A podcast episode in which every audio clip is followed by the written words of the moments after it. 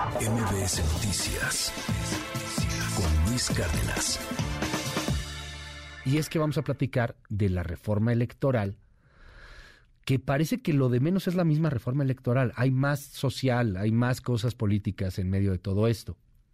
De entrada, durante la conferencia matutina de ayer, el presidente se lanzó y le subió dos, tres rayitas a la bronca que hay con el INE. Esto fue lo que dijo. Los que ponen en riesgo la elección son ellos siempre, no son ellos los que permiten el relleno de urnas y la falsificación de actas, no son las autoridades electorales las que se roban los paquetes, no son las autoridades electorales las que permiten la compra del voto, ¿qué no son estos los que le dieron registro a candidatos a la presidencia que no cumplían los requisitos por consigna, porque se los pidió el presidente de ese entonces, que se vayan a engañar a otra parte? Lo que quieren es seguir atacándonos. A lo mejor lo que están buscando ahora es salir a la calle para decir el INE no se toca, pero lo del fondo sea el decir García Luna no se toca. Bueno, eh, el presidente hablaba también de las reformas y hablaba de cómo el INE ha sido un riesgo para la democracia. El presidente dijo en su conferencia de ayer que había embarazos de urnas, que el INE había permitido muchas cosas. Y entonces pasó algo interesante.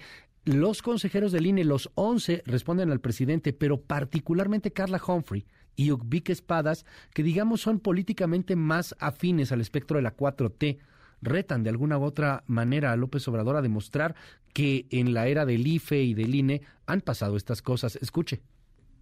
Ha dicho que el INE miente. No, no mentimos. Y por eso ayer presentamos un informe técnico con un análisis minucioso de todas las repercusiones de la reforma. Se nos dijo que todavía no está terminado el trámite legislativo. Es cierto, pero a nosotros no nos escucharon no son acusaciones serias, son acusaciones graves, pero adolecen de la mínima seriedad. Se ha repetido reiteradamente que el INE permite el fraude electoral. Se habla de relleno de urnas. Quiero ver un ejemplo de una urna rellena en época del IFE y del INE, de un acta falsificada. Hoy está aquí conmigo el diputado de Morena, Hamlet Almaguer. Ha sido eh, pues muy activo en el tema de la reforma que propone la 4T, en las críticas también hacia el Instituto Nacional Electoral. Y además, déjeme decirles, un diputado eh, pues muy, muy joven en la cuarta transformación. Y me da mucho gusto poderte saludar, querido Hamlet. Bienvenido aquí a MBS. ¿Cómo estás? Muy buenos días, Luis, para ti y para tu gran audiencia. Muy contento de estar eh, por aquí de visita en las instalaciones de MBS. A tus órdenes. Oye, a ver, cuéntanos. Eh, ¿Tú cuántos años tienes? 30, ¿no? Un poquito más. Ok. Yo, yo aunque me veo traqueteado, tengo 40. Y nos tocó a lo mejor muy poquito ver ese INE, bueno, ver ese, ese país de los 80 en donde sí se robaban urnas y en donde había embarazos de urnas y en donde había muchas cosas que dice el presidente. ¿Tú lo sigues viendo? O sea, como dice López Obrador, ¿a poco todavía hay embarazo de urnas? ¿Falsifican las actas? ¿A poco está tan mal el INE? ¿A poco es tan corrupto el INE en ese sentido? Claro que todavía hay irregularidades. Todavía existe, lamentablemente, la compra de votos. Ok. Em, y estoy hablando de casos recientes y emblemáticos. Eh, financiamiento ilícito, por ejemplo, en el caso de Odebrecht, no tiene muchos años. El uso de los monederos electrónicos de, Monex, ¿no? Y en realidad, pues esto ha sido determinante para los últimos procesos electorales. Hay también un descontrol eh, con ciertas zonas del país en las que se siguen dando pues resultados que no son verosímiles con casillas zapato, ¿no? Las que se ganan por una ventaja considerable. En la elección del 2006, eh, el presidente López Obrador ganó en gran parte del país, pero se dieron muchos de estos casos en estados, sobre todo del Bajío y del Norte, donde no había representación de Morena en las casillas. Bueno, en ese entonces de la coalición de izquierda, eh, PRD, PT y eh, Convergencia o Movimiento Ciudadano, no me acuerdo cómo se llamaba en ese momento el, el partido. naranja. Todavía hay eh, casos que se dan en nuestro país, pero por eso pues la legislación se tiene que adecuar al momento político. Oye, pero ¿no es un pleito político contra el INE? ¿No es un asunto que va más allá de simplemente las regulaciones estrictamente jurídicas de la normativa? Esto parece algo, algo muy político, muy polarizante, por cierto. Fíjate que a mí me gustaría centrar el debate en los aspectos constitucionales, porque en sus declaraciones, Lorenzo Córdoba y Ciro Murayama parecen estar muy preocupados por conservar los contratos millonarios de arrendamiento de módulos del Instituto Nacional Electoral. El INE paga 700 millones de pesos al año en renta de, módulos. Nosotros desde el inicio de la discusión del Plan B ya. adelantábamos nuestra propuesta para que estos módulos pudieran ubicarse en zonas, en inmuebles que son normalmente visitados por los ciudadanos. No es cierto que se esté tratando de enviar los módulos a las oficinas de gobierno. Lo que dice el texto es inmuebles del dominio público. Tú eres abogado. El dominio público implica todas las propiedades que son del Estado mexicano en sus distintas eh, esferas e instituciones. Estamos hablando de universidades públicas. Eh, particularmente, a mí me gustaría que los módulos estuvieran en las preparatorias. Yo soy de Jalisco. La Universidad de Guadalajara tiene más de 140 mil estudiantes registrados.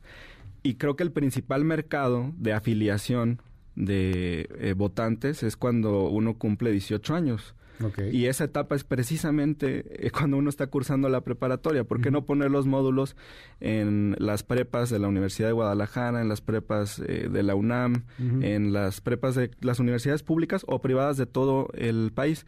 Se han construido en las últimas dos décadas ciudades judiciales donde se concentran los tribunales que tienen alto flujo de visitantes, ciudades administrativas, unidades también administrativas de los municipios en los que los ciudadanos van y hacen sus trámites de pago de luz, de agua, contratación de toda clase de servicios, pagos de impuestos. Ahí podría estar el módulo del INE. Nadie tiene, nadie está diciendo que el módulo va a estar en la oficina del presidente municipal o del gobernador. Ok, o sea, pero que no estén en, en locales rentados, dicen ustedes. Carísimos. son 700 millones al año. 700 millones al año en la renta de 900 módulos. Se están gastando casi un millón de pesos por local. Eh, nosotros estamos solicitando... O sea, de aquí tú tendrías un ahorro de 700 millones de pesos. Solamente en eso.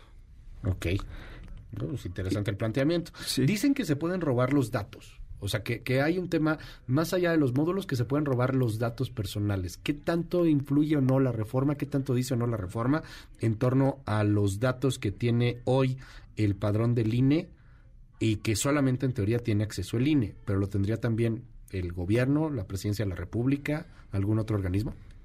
Bueno, primero, esos datos ya están en propiedad de los bancos, por ejemplo. El INE le renta esas bases de datos. Y además, pues yo creo que toda nuestra audiencia le ha ocurrido que en alguna ocasión... Renta el INE? ¿Sí? fuerte eso que dices. Sí. ¿Cómo se los renta el INE? Los bancos le pagan un eh, fee, un servicio al instituto, una cuota, por acceder a la base de datos que tiene tu información y la de toda la ciudadanía. vas al, banco que pones tu huella digital, porque ahora son de huella digital, Ajá. y el banco llega al, al INE, este, o sea, ¿el banco paga por eso? Sí. ¿Neta? Sí. ¿Cuánto paga? Millones de pesos que no se van a los salarios de los trabajadores de los módulos, se van a los fideicomisos VIP del Instituto Nacional eh, ¿Qué Son esos fideicomisos VIP? El, INE tiene tres fideicomisos. Por cierto, esto es ilegal. Pero uno es supuestamente para mejorar los inmuebles. Pero la mayoría son rentados. Otro es para la compra de eh, instrumentos tecnológicos, como computadoras y demás. Que son necesarios. Y el tercero, muy importante, que es al que le depositan más, 1.500 millones de pesos le depositaron en cuatro años, es el cochinito para el retiro dorado de los consejeros y altos funcionarios del INE. El Contralor del INE, en su informe del 2022, eh, respecto del ejercicio de los años 2018, 19, 20 y 21, indicó que irregularmente los consejeros del INE habían depositado 1.500 millones de pesos en este fideicomiso para su retiro dorado.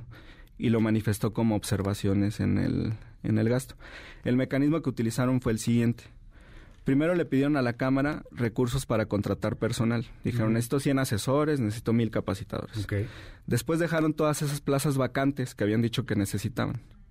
Al final del año, reportaron esos recursos como remanentes. Y de sobrante. Y en lugar de devolverlo a la tesorería de la federación, se lo embolsaron y lo mandaron al fideicomiso para su retiro. Yo quisiera preguntarle a Lorenzo y a Ciro cuántos millones de pesos se van a llevar en abril cuando se vayan del INE. Eh, lo ha dicho Lorenzo Córdoba, ¿no? Ha estado hablando sobre ese tema. Ahorita sacamos por ahí algún audio. De hecho, en el resumen anterior, si no me equivoco, este, teníamos por ahí algunos audios de Lorenzo Córdoba.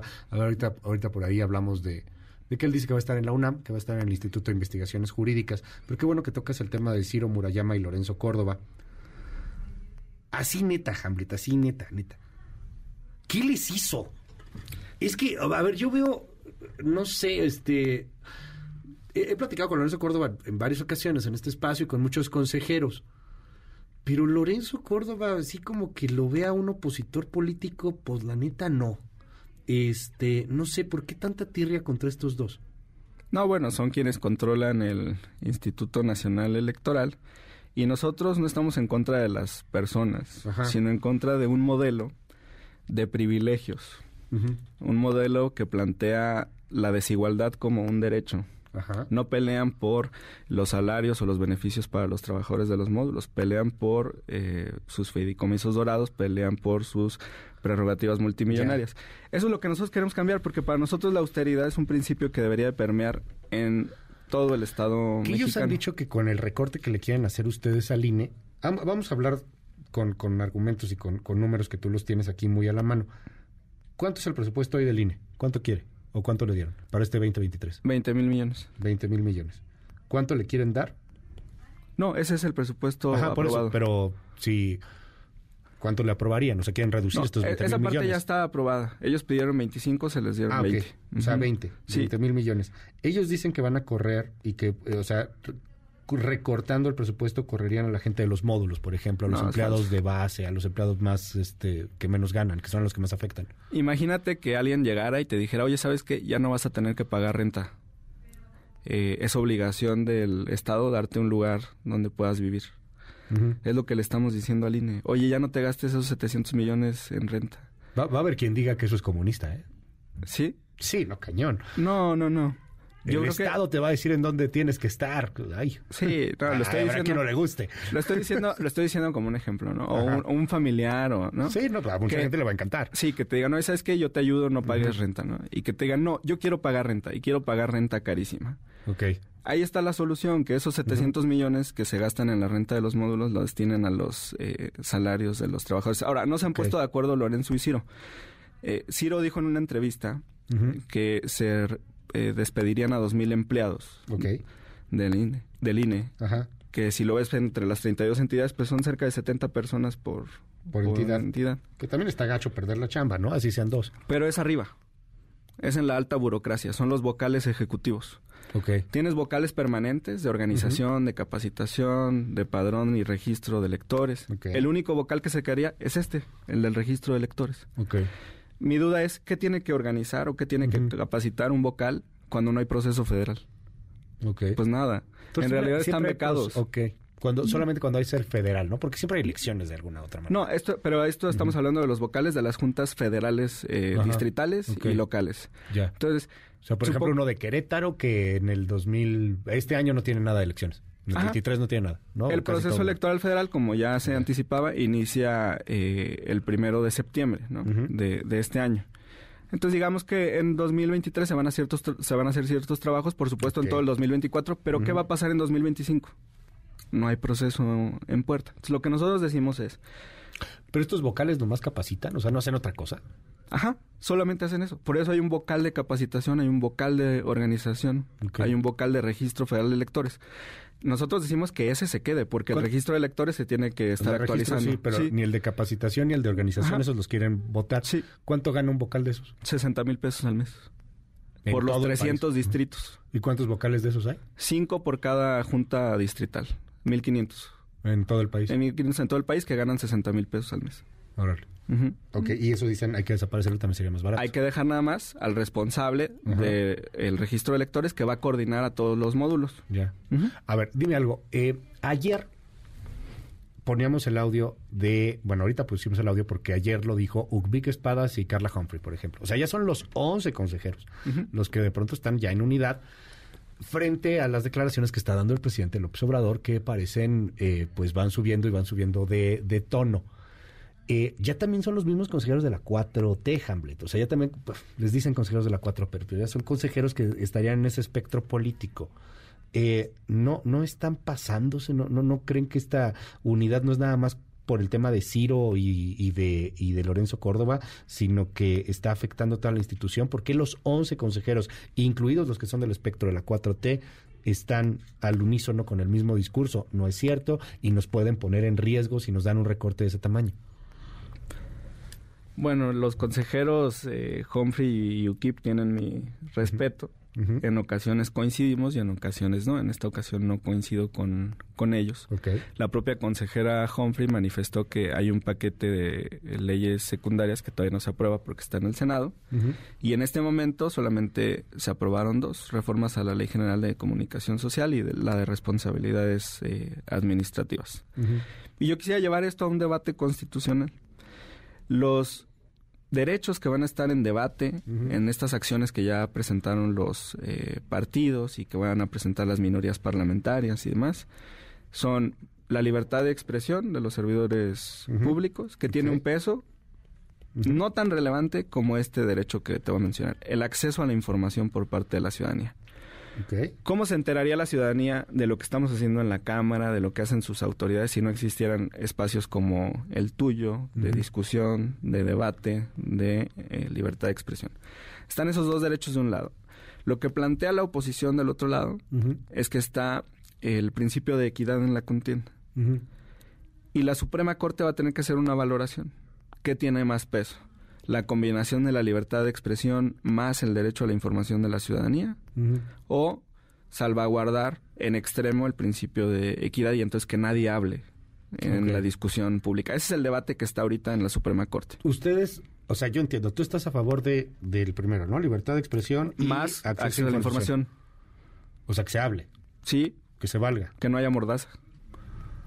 Pues ayer mandaron 300 granaderos a la alcaldía de Cuevas, ¿eh? ¿Y viste lo que le por dijo unos panfletos. Sí, le dijo, a ver, ahorita ponemos los audios, los tenemos por ahí, tendremos los audios de Sandra Cuevas y todo lo que sucedió el día de ayer, porque pues encontraron panfletos o volantes. Oye, ni para detener a unos en Tepito han mandado tanta gente. Digo, la neta, a mí me brincó un poco eso, pero está bien. ¿Qué hacía Sandra Cuevas con eso? ¿Quién sabe?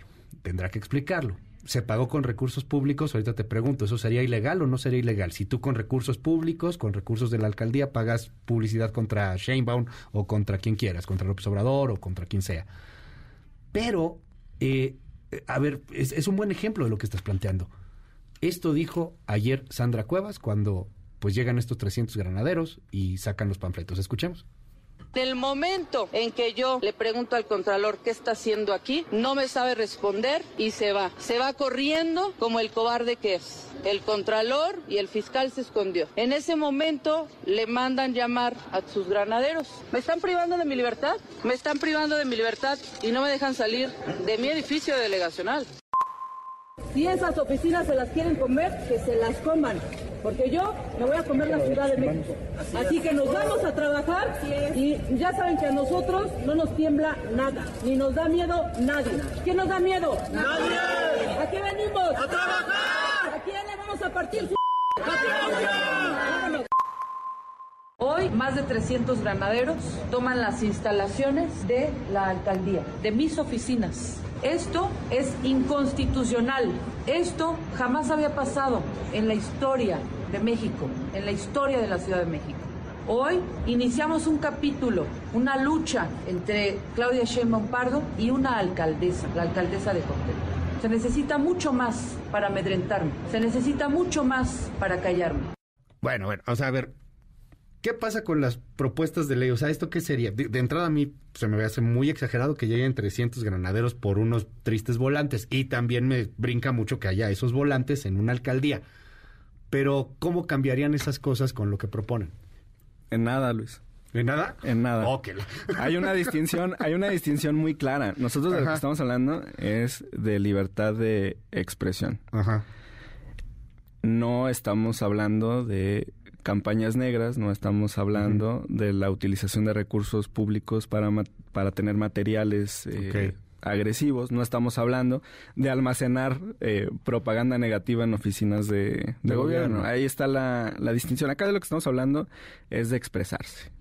porque eh, el Instituto Nacional Electoral pues, se ha convertido en eh, el Supremo Poder Conservador, en la Inquisición, eh, que detiene a todos los poderes y no, no les permite desarrollar adecuadamente sus, sus Oye, actividades. Pero, a ver, dime algo. Tú, ah, nos pasa a lo mejor un poco eso. O sea, cuando... Eh, cuando vemos un poco la historia, o sea, la neta, eh, estábamos muy chavos, o sea, cuando eso sucedía estábamos súper chavos.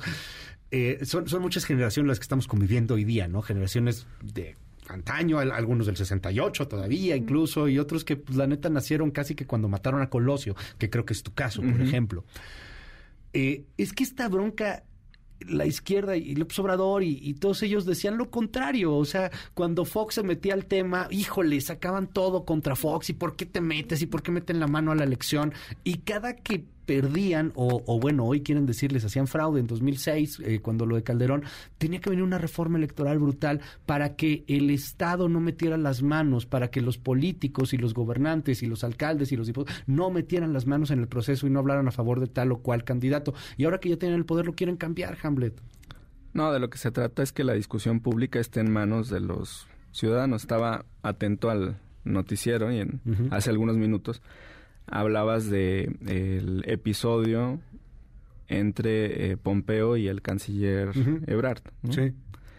Una de las críticas era si había o no compartido información sobre esas negociaciones.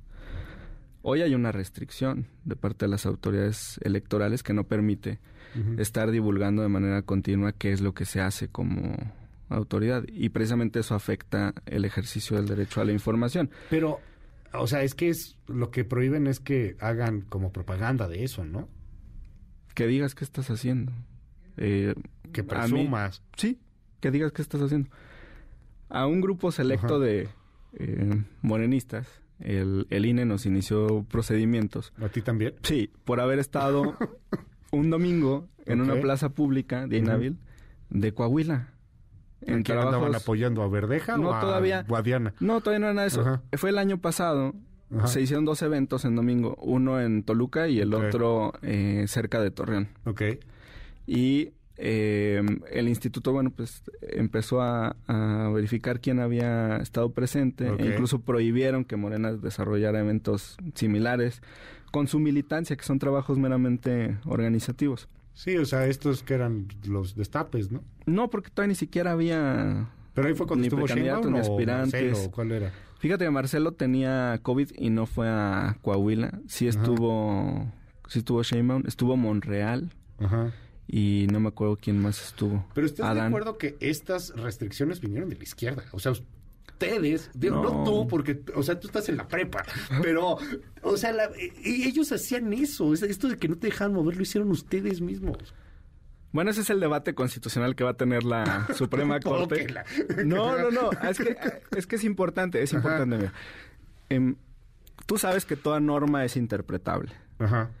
El artículo primero de la Constitución dice que los tiene, las tienes que interpretar de manera expansiva. Ajá. Los derechos humanos no se pueden interpretar de manera restrictiva se debe dar la interpretación más amplia, dice el texto constitucional. Entonces, nuestro debate con el INE es la forma tan restrictiva en la que pondera los eh, derechos de acceso a la información para la ciudadanía y de libertad de expresión de las autoridades y servidores públicos. Ese margen de apreciación ya. es el que se tiene que flexibilizar a través de esta legislación. Les dicen que no pueden cambiar la ley en 90 eh, días antes de que empiecen las elecciones. ¿Por qué cambiarlo ahorita que ya evidentemente ya estamos en campañas? Ya la presidencial creo que arrancó desde el año pasado de facto, legalmente pues todavía falta, pero ¿por qué cambiarlo ahorita? ¿Por qué no esperarse a cambiar las reglas del juego que de todas maneras todo el mundo está violando? De menos ya hasta que termine la, la siguiente elección, ya que tengamos siguiente presidenta o presidente. Porque es importante avanzar. Nosotros insistimos, por ejemplo, en un aspecto muy relevante, tiene que ver con la participación de los mexicanos desde el exterior. Hay 30 millones de mexicanos residiendo en Estados Unidos y cerca de 6 millones residiendo en los otros países del mundo. Y hay 36 millones de mexicanos entonces que tienen dificultades para votar. Nosotros en la Cámara aprobamos que pudieran votar con credencial de elector, con matrícula consular o con pasaporte. Eh, para Lorenzo y Ciro hay desconfianza en el personal del Servicio Exterior Mexicano cuando se involucre en la validación de estos documentos para que los mexicanos desde el exterior puedan votar. Pero no hacen nada tampoco para eh, masificar la credencialización. Los mexicanos que viven en Estados Unidos, eh, una parte, por supuesto, no tiene una estancia conforme a las leyes. Sí, son ilegales, dicen allá. Indocumentados. indocumentados. Entonces, arriesgarlos a que el día de la jornada se acerquen a la representación consular a votar. Nosotros lo que decimos es que voten con su pasaporte, que voten con su matrícula. Y ahí están las infografías que... Pero pues da igual si va con el pasaporte, la matrícula o la credencial del lector, ¿no? O sea, si se acercan y va a haber una redada, pues los van a detener. No, porque lo que nosotros estamos impulsando es que pueda activarse a través de voto electrónico de manera masiva. Pero tú dices que da igual y para Ciro Murayama, ahí está en su cuenta oficial de Twitter, eh, es incorrecto que se compartan estos datos con el Servicio Exterior Mexicano. Yo le respondo que así como hay un servicio profesional eh, electoral que él defiende vehementemente, me parece que hay dos secretarías en el país que tienen un servicio profesional muy profesional. La de Hacienda y la del Servicio Exterior Mexicano, que han trabajado para todos los gobiernos de todos los colores durante los últimos eh, sexenios. Y él, desde el INE, desconfía del servicio profesional eh, en la Secretaría de Relaciones Exteriores. Pero este es solamente un ejemplo de cosas que urgen. Quizá para quienes vivimos aquí no es importante impulsar el voto desde el extranjero. Hay que preguntarle a nuestros paisanos si quieren o no eh, participar en la elección del 24. Y te quiero adelantar, Luis, que todavía tenemos propuestas que presentar en este periodo voy a presentar una para el voto anticipado. Tenemos millones de mexicanos que no pueden votar el día de la jornada por motivos eh, profesionales. Ah, Los periodistas, por ejemplo, ese día cubren la elección. pero sí nos damos chance de ir. Algunos me han dicho los reporteros de la fuente que están en la cámara que no les da tiempo. Nosotros iremos, tanto eh, Oscar Palacios como Angélica Melí, todos los que están allá, nuestros dos fuentes allá, sí, pueden ir a votar y todo el tema. Qué bueno. No, hay tema. Saludos a Oscar, porque de Cornelio y Angélica Melín también. Personal de guardia de los hospitales, médicos y enfermeros. Eso sí, por ejemplo, puede ser más difícil. Personal de servicios públicos esenciales, bomberos, protección civil, elementos de seguridad pública que están en funciones el día de la jornada. Personas que tienen cirugías programadas. el claro, partos también. Eh, e incluso mujeres embarazadas a partir de la semana 34. Bueno, en Estados Unidos es muy común en algunos estados que tengas el voto anticipado. La bronca es que aquí de todo desconfiamos. O sea, tenemos un sistema tan así porque había fraudes, como decía el presidente. Ahí sí había fraudes y sí, se robaban la urna y la embarazaban y, y luego se les caía el sistema y... Esa es la bronca, la desconfianza está cañona. ¿A poco ya confiamos nomás porque la 4T gobierna? Tendría que calificarse cada caso. Ajá. Y lo que vamos a proponer es que exista un órgano que verifique la documentación que se está remitiendo para otorgarle ese derecho a los ciudadanos. Oye, Hamlet, vámonos rápido con el WhatsApp. Dale. ¿Le entras o no? Sí. Va, siempre. Chido, porque hay unos gruesísimos y otros no tanto. Dicen aquí, bueno, este dice que es que nada más defiendes a Murayama y a Ciro lo que dices tú de los negocios, ¿no? Que yo lo defiendo, aquí me dice esta persona. Felicidades por el programa. Eh, con este tipo de gente me da pereza escuchar, no se alarguen tanto con estas entrevistas, ya sabemos cómo piensan, no los van a hacer entender, dicen aquí en el WhatsApp. Este, voto electrónico, pregúntenle a Barlet cómo se puede caer ese sistema tan fácilmente, ¿será que por eso lo plantean? Este, hola, pregúntenle por favor sobre el asunto del cash, por ejemplo, y las aportaciones. El INE no solamente se administra por dos consejeros. Almaguer parece que es una copia del López Obrador. Gracias pues, pues sí, no, creo que, no creo que se vaya a ofender él de que le digas algo así. Qué, gran es un México muy polarizado, ajá. ¿Por qué no creamos un nuevo órgano que ya no sea el INE? Eso queríamos hacer con el INEC. Pero no, no es mejor construir, o, sea, volver a de cero. No, no, no, hay que construir, hay que construir. Este, ¿de dónde salió esta persona que estás entrevistando? Estamos con el INE. De hecho, el Maguer va a ver diputado federal hoy día. Este, ¿En dónde estuvo el fraude? Dicen aquí. Hablan del personal que no vota por sus actividades y así terminaron por votar millones por López Obrador. O sea, de todas maneras dicen que, o sea, que sin voto anticipado ni lo que acabas de plantear, de todas maneras López Obrador ganó por millones. Ah, no, pero es un derecho universal, hay que facilitarlo. Fíjate, qué triste que un joven como Hamlet Almaguer tenga tan lavado el cerebro y que diga eh, y que mejor él diga cuánto gana él. A mí no me parece inteligente. 75 mil pesos al mes. Ganamos los diputados federales. Mucho menos que los consejeros del INE. Nos dicen aquí, algo de lo que olvidan es que hay una abstención muy alta porque, eh, bueno, que la política es un asco, dice aquí esta persona.